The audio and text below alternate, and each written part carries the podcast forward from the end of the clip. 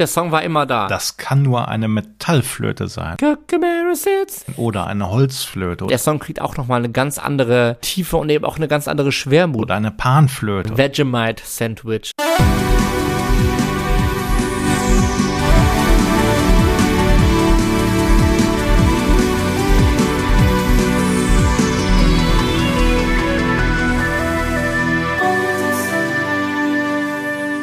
Boys of Summer, der 80er Podcast, ist wieder zurück und heute wagen wir einen Ausflug nach Down Under.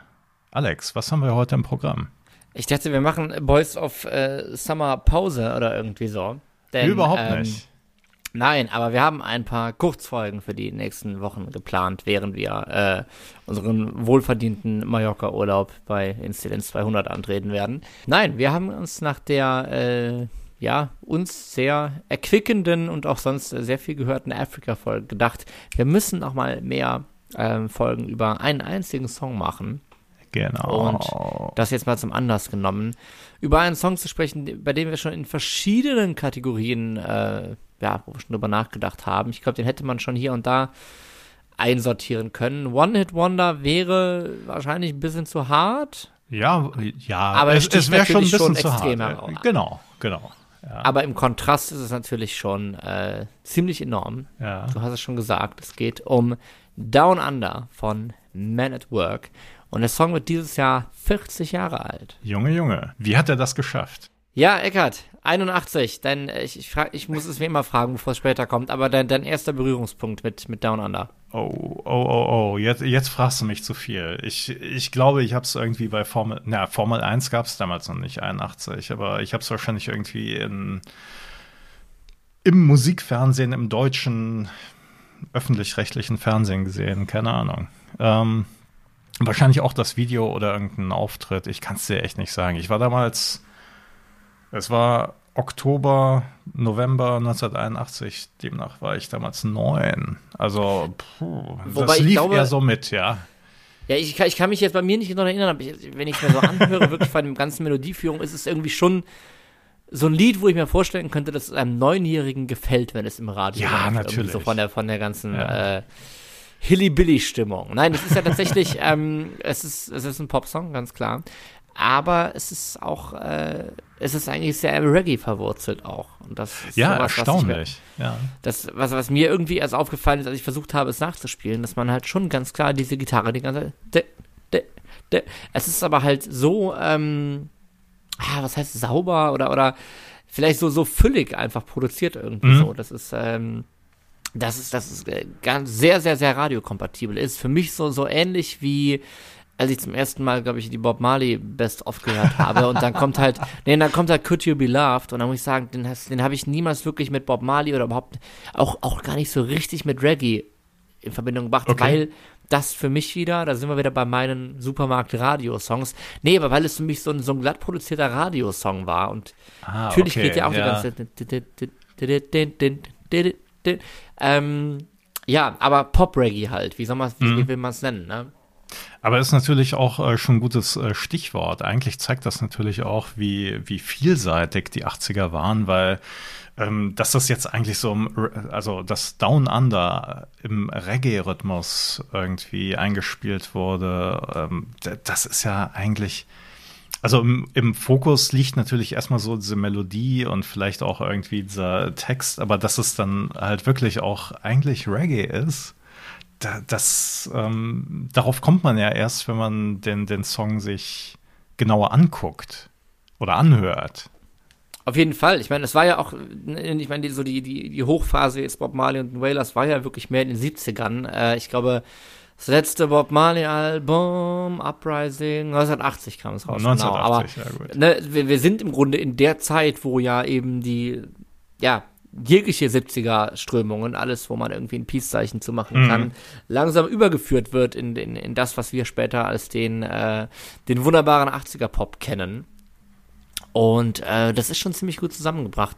Hast du dir mal frühere Versionen von dem Song angehört? Ähm, nein. Ehrlich gesagt nicht. Also, es gibt ähm, eine, also der Song ist ursprünglich 1980 als B-Seite auch erschienen, ah, aber halt okay. wirklich auch nur in Australien. Ähm, hieß es Key Punch Operator, hieß der Song. Ja. Ähm, nur als kleine B-Seite, die Single kriegst du bei Discogs so für 350 Euro etwa, wenn du Lust Das hast. ist ja ein Schnapper. Dann, dann, wenn du so hören willst. und, und du hast die schon geordert, oder? ja, natürlich. ähm, nee, genau, aber der ist online und der ist tatsächlich noch wesentlich, ja, spärlicher, sehr, eben nämlich, eben nämlich nicht so, so füllig und, und warm und weich gebettet, sondern man hört da viel mehr den Reggae nochmal raus. Es ist die ganze Zeit so ein bisschen chormäßig reinge, reingesungen, gelallt. Also es ist, es ist schon mehr Drogenmusik noch. Okay. Und das heißt also, Man at Work haben den Song dann nochmal neu aufgenommen für das äh, Debütalbum Business as Usual, das dann auch 81 erschien. Und das ist für mich wieder mal so ein, da gibt es auch einige andere Fälle, ich finde auch gerade so im experimentellen Rockbereich, wo man aber denkt, so ja, vielleicht so eine, so eine Produktion oder so eine Plattenfirma oder so, die es dann eigentlich schafft, einem Song, der Riesenpotenzial hat, durch diese gefälligere Produktion doch nochmal zu, ja, zu dem ganz, ganz großen Mhm. Erfolg äh, zu verhelfen. Ne? Ja. Also das heißt, äh, du kennst jetzt ja beide Versionen. Äh, der Unterschied ist dann halt wirklich äh, nochmal in der Herausstellung der eigentlichen Merkmale, also der Melodie, die mich als Neunjähriger damals wahrscheinlich sehr angesprochen hat. Ich kann mich ehrlich gesagt wirklich nicht so gut Ja, aber er war erinnern, immer da, oder? Oder jetzt in meinem, in meinem Er Kopf, der Song war er immer da. irgendwie immer da, genau, ja. Und ja, irgendwie genau. auch, und das, das finde ich auch so ein bisschen, wobei ich meine, Afrika hatte jetzt noch mehr so ein, wenn man Afrika feiert, hat das noch mehr so einen ironischen Touch, aber für mich ist Down Under auch schon eher so unkaputtbar. ja, Also das, und er, eigentlich sollte man meinen, mit der ganzen Melodie, mit dem ganzen Melodie hätte er Riesenpotenzial zu nerven, aber bei mir hat er das, nein, Ahnung, nein, nein, nein, ich, nein. ich schaff's nicht, mich davon nerven zu lassen, muss ich sagen. Ich glaube, dafür ist es einfach zu, ähm, wie soll man sagen, also es ist ja nicht penetrant, es ist ja keine penetrante Melodie, sondern halt wirklich so so eine sehr gewitzte und äh, irgendwie, Aber ist es nicht penetrante Fröhlichkeit? Wir haben das mal, Nein, also, wir nein, letztes Mal nein. drüber- nein. nein, gar nicht, gar nicht. Das ist doch nicht penetrant, ich bitte. Ich meine, wir haben, wir haben ja gerade das, äh, das, das Musikvideo geschaut von 1981.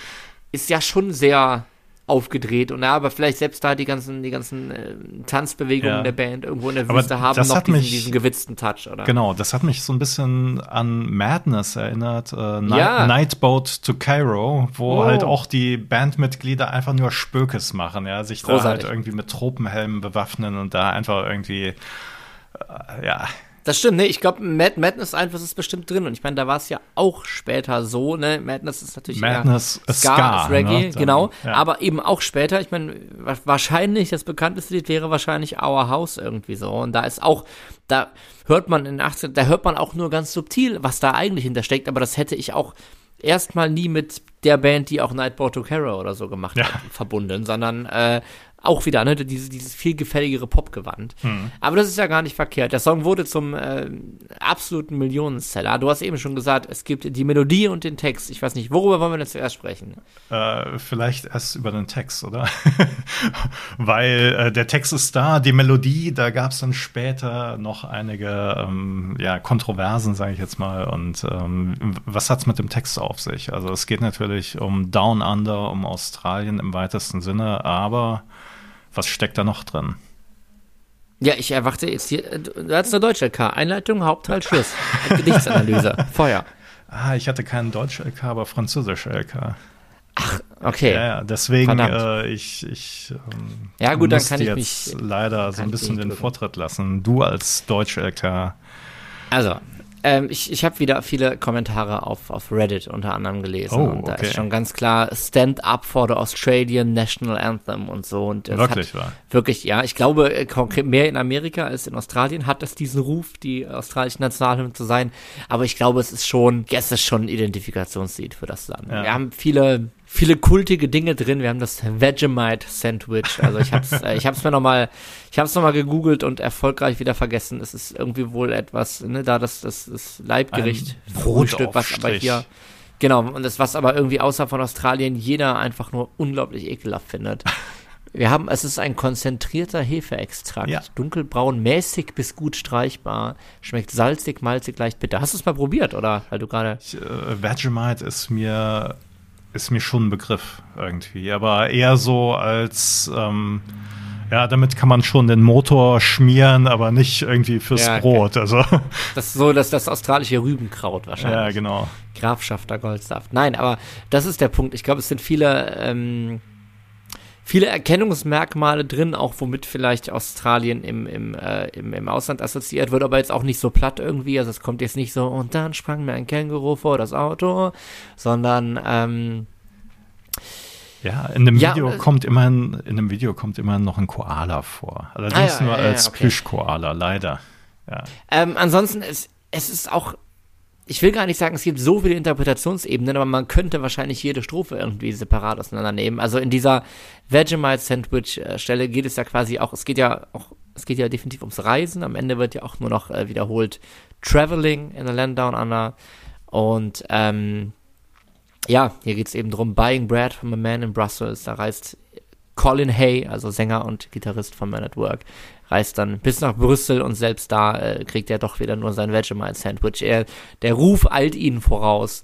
Gleichzeitig haben wir aber auch, äh, würde ich sagen, eine Menge Drogenanspielungen und man, man, ist sich gar nicht so sicher, ist es wahrscheinlich ist es einfach eine Bestandsaufnahme, aber man, ne, es ist, man kann auch durchaus sozialkritische Sachen äh, reinlesen in Geschlechterverteilung, where women glow and men plunder. Vielschichtig und irgendwie egal, egal ob, egal ob positiv oder negativ oder wie man es, oder ironisch oder nicht, wie man es sehen will, ist, ist und bleibt irgendwie, glaube ich, ein Identifikationslied für, für Australierinnen und Australier und, ähm, ja, ich meine, der Titel ist Programm, was will man sagen, ne? Ja, Down Under. Down Under. Alex, jetzt die wichtigste Frage natürlich. Du hast schon von der Single B-Seite gesprochen, aber die, äh, der Song kam dann natürlich nochmal als Single A-Seite raus. Und hast du diese Single? Äh, also nein, ich habe, das, ich habe das im, Album. Du hast das Album. Business as usual. Okay. Genau, ich habe wirklich sehr lange, bis ja, nicht kurz vor Podcastbeginn, aber sehr lange kaum Single, 7 Zoll Singles gehabt und habe dann doch immer eher nach den Alben gesucht, weil, ja, keine Ahnung. Habe dann aber auch relativ schnell gemerkt, hast du dir irgendwie doch nur für einen Song gekauft. Ist aber eigentlich auch unfair. Ist eine ganze Weile her und ich habe mir jetzt eigentlich geschworen, das nochmal ganz zu hören. Aber ich habe wahrscheinlich mehr überall den, nennen wir es jetzt Pop-Reggae-Stil erwartet und aber nicht auf allen Liedern bekommen, sondern doch eher, ja, durchaus mit rockigeren Noten auch dazwischen. Ne? Es gab noch andere Singles, genau. Es gab noch andere Singles. Und was auch nicht unerwähnt bleiben darf, um unsere Sammlung zu vervollständigen, es gibt von Down Under auch eine Shape-Single in Form des Kontinents Australien. Und wenn die nicht wie die Faust aufs Auge zur Africa-Single passt, dann weiß ich es ja auch nicht. Wie teuer? Ich habe so ungefähr? Äh, boah, ich habe es nicht geguckt, aber ich schätze mal übel. Ich äh, recherchiere das mal. Die Frage ist natürlich eher, wo kriegen wir jetzt eine Grönland-Single her? ähm, ja, aus den USA vielleicht, von vielleicht man weiß es nicht. Ja. Richtig. Stimmt, die wollten ja kaufen. Ja, sie wollten kaufen, ja. Sie wollten, sie wollten bar bezahlen. Ach, herrlich. Ähm, Eckart, noch was zum Text? Noch was zum Text? Nee, eigentlich nicht. Ne? Also es geht um Down Under. Dann sollten wir zu den ernsten Themen äh, des Lebens schreiten, nämlich zur Melodie. Zur Melodie. Und, und die klingt locker, leicht und äh, super fluffig. Und ähm, wir müssen das erstmal unterteilen. Also wir haben die äh, Gesangsmelodie. Der ganze Song besteht quasi aus den dauerhaft selben Akkorden, drei Stück. Ähm, nur, dass wir dass die Strophe jeweils mit einem B-Moll anfängt und die Refrain mit einem D-Dur. Aber ansonsten ähm, haben wir im Grunde das eine durchgehende, die eine durchgehende Akkordfolge und ich finde, gerade das bietet halt melodiös ja viel, viele Entfaltungsmöglichkeiten. Wir merken es auch schon an der Mehrstimmigkeit. Wir haben immer diese zwei Stimmen und am Ende wird ja auch immer mehr nochmal reingerufen. Ähm, darauf sehr viel gemacht. Wir haben aber eben auch ähm, den Multi-Instrumentalisten Greg Ham damals in der Band gehabt. Ja. Und der hat auch verschiedene Parts, direkt sehr prominent natürlich im Intro, mit einer Flöte. Was für eine Flöte war es? Weißt du das gerade? Du, ich bin kein Flötist, aber es war eine Flöte nee, auf jeden aber Fall. du bist ein Wikipedia-Leser. Ich dachte, vielleicht steht das hier. Also in den Liner Notes steht auch, er würde Fiddly Things auf dem Album spielen. Okay. Deshalb nehmen wir es mal so heißt, hin. An alle Flötisten unter euch, wenn ihr die Auflösung habt, welche Flöte das sein könnte, wenn ihr hört, ja, das kann nur eine Metallflöte sein oder eine Holzflöte oder eine Panflöte oder was auch immer, schreibt es in die Kommentare, lasst es uns wissen, schickt uns eine Mail, ein Fax oder was auch immer. Bitte, helft uns. Äh, bitte helft uns, damit kann, das kann man so stehen lassen. So, und der hat eben auch einfach so versucht, diese, ja, die paar Lücken, die noch da waren in der, wie gesagt, sehr dichten Produktion, noch mal ein bisschen aufzufüllen, noch mal ein bisschen aufzulockern. Und ne? das war gut einerseits, weil der Song, der hat dadurch gewonnen, aber es war dann auch schlecht. Warum? Genau, es geht, wenn wir uns nochmal das Intro vor Augen rufen, dann haben wir Anfang und dann haben wir ja direkt sehr prominent die Flöte. Wir haben einmal alles okay und dann kommt schon der kritische Part, nämlich und jetzt geht's los. Ähm, es ist laut Gericht geklaut, übernommen, abgekupfert, äh, plagiiert von einem ist es ein australisches Kinderlied? Es ist ein australisches Kinderlied und zwar der Song Kookaburra Sits in the Old Gum Tree. Und da hört man dann auch schon so rhythmisch. Ich wollte ne? es gerade sagen, also ich habe es bei deiner Aussprache schon. Ich habe es da schon rausgehört. Ähm, perfide finde ich mal wieder zu sehen, wie anders das Urheberrecht auch in anderen Ländern funktioniert als in Deutschland. Also wir sind bei weitem keine Rechtsexperten, aber es ist ja nun mal so, in Deutschland, dein Urheberrecht ist dein Urheberrecht. Du kannst das niemandem verkaufen. Wenn du das geschrieben hast, wenn du ein Foto machst, du bist der Urheber. Du kannst das nicht verkaufen. Du kannst Rechte abtreten, du kannst Nutzungsrechte, du kannst Weiterlizenzierungsrechte geben, aber dein Urheberrecht gehört dir. Nicht so hier. Ich weiß auch nicht, wie es in Australien mit irgendwelchen 80 Jahre Fristen sonst was aussieht. Aber dieses Kinderlied stammt von Marian Sinclair und aus dem Jahr 1934. Und sie hat dann 1975 Urheberrechtsschutz beantragt na, offensichtlich muss man das beantragen. Ähm, keine Ahnung, wie ist es in Deutschland? Hat man das? Ich meine, es ist ein, es ist ein Pfadfinderlied. Wir kennen das ja von anderen Sachen, zum Beispiel, da wollten wir eigentlich auch eine eigene Folge drüber machen, aber zum Beispiel Happy Birthday stammt ja ursprünglich auch, wurde in irgendeinem Kindergarten gesungen. Ja. Und wenn, und das hat dann wirklich eine Erzieherin selber geschrieben, also mit einem anderen Text. Und äh, klar, wenn du jetzt irgendeine kleine Melodie für deine Kindergartengruppe schreibst, dann meldest du das ja jetzt in Deutschland gesehen auch nicht direkt bei der GEMA an. Und ich schätze mal, dass wir hier einen ähnlichen Fall hatten. Ne? Ja, Ein Pfadfinderlied genau, also das heißt, und das meldest du halt nicht an und plötzlich. Äh, sie, sie, äh, das Lied war dann, auf, also wenn ich jetzt rechne, war schon 40 Jahre alt, dann hat sie halt Urheberrechtsschutz beantragt und äh, 1988 ist sie dann äh, leider verstorben und das Urheberrecht, Moment, das wurde dann nämlich gekauft und zwar von dem Musikverlag Larrikin Music und zwar 1990. Das heißt, es war dann irgendwie frei verfügbar. Und das ist das, was du sagst, irgendwie. Ähm, in Deutschland wäre das jetzt nicht möglich, aber in Australien ja. Und was hat dann Larrikin Music gemacht? Ja, finde vor allem, wann haben sie gemacht? Also 20 Jahre nach Erwerb ging es vor Gericht und dann ging es Man at Work an den Kragen. Ähm, weil Down Under, was steht hier, substanzielle Teile des Originals enthalte. Und es geht eindeutig um diese beiden Momente, also um, genau, richtig. Und dann kommt es später einmal verschoben, um drei Halbtöne, glaube ich, mhm. genau, um diese beiden Dinge. Also das Kinderlied, ähm, wir müssen mal gucken, ob wir es für die Playlist finden gleich. Ähm, ne, geht aber, du, Eckhart hast ja schon halb vorgesprochen. Cookamara sits in the old gum tree. Muss man jetzt mal sagen, also nicht in der Form, wie ich es gesungen habe, aber generell es sind schon eins zu eins die Töne. Ja. Lässt sich jetzt, braucht man jetzt erstmal nicht diskutieren.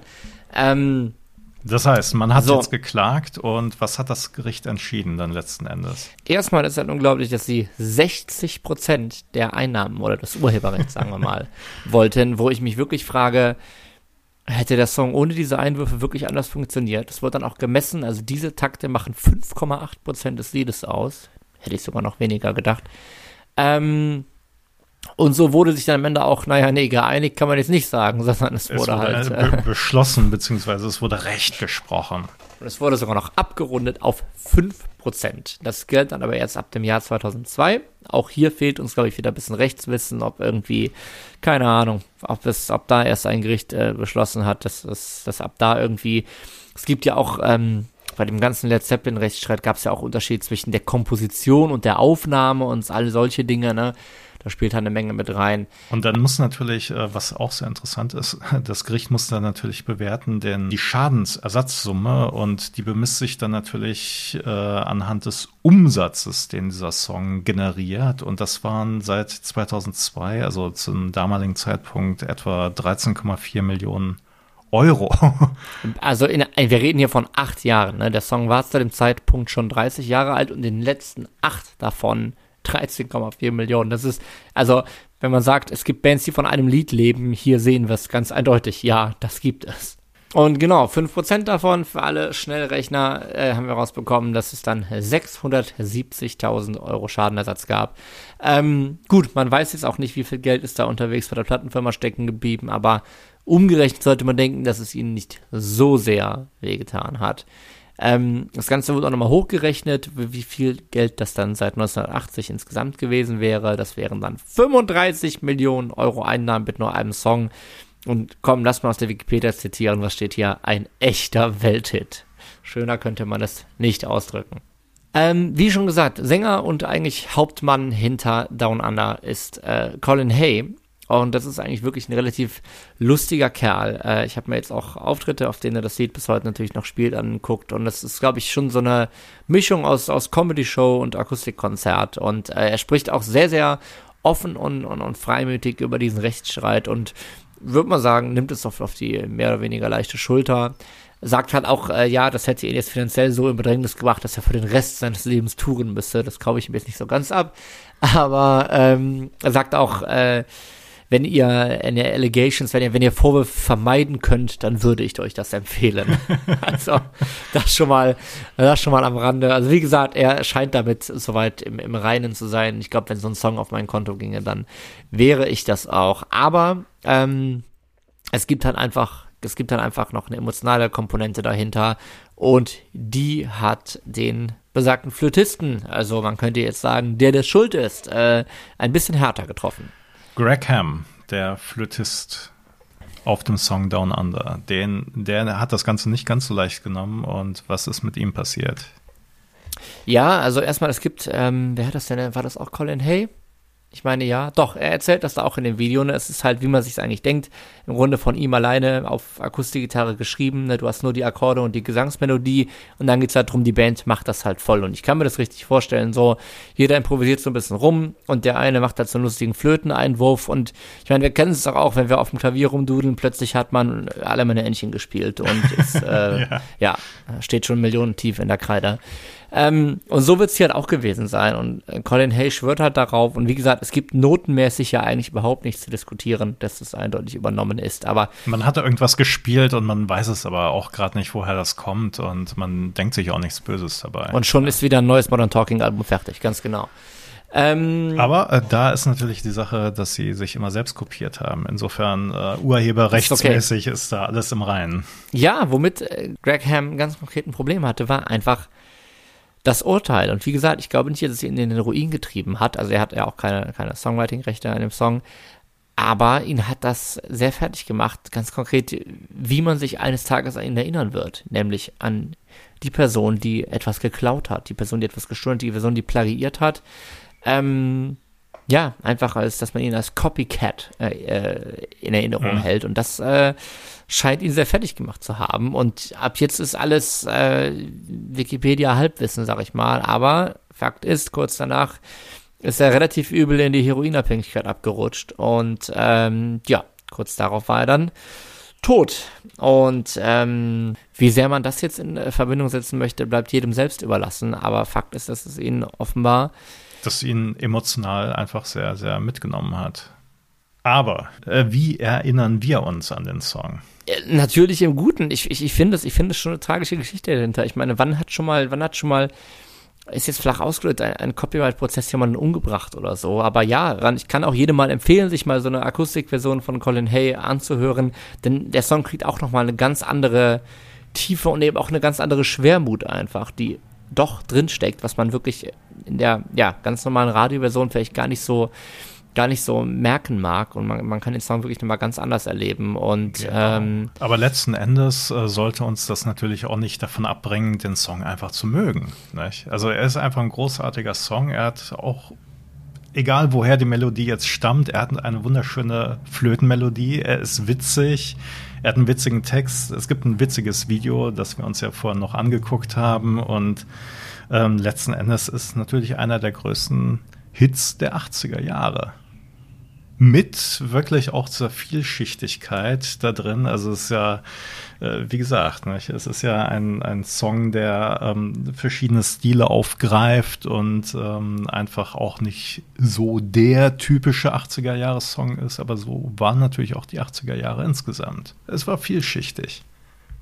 Und einfach unkaputtbar. So kann man sagen, genau.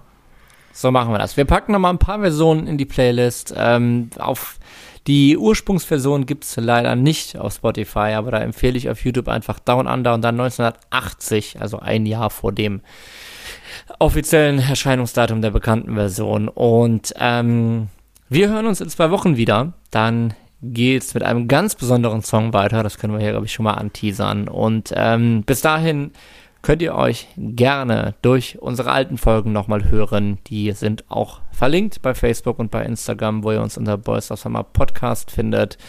Und ähm, wenn ihr uns äh, jetzt schon mal ein finanzielles Polster für eventuell kommende Urheberrechtsklagen äh, ermöglichen wollt, dann sind wir natürlich auch bei Patreon.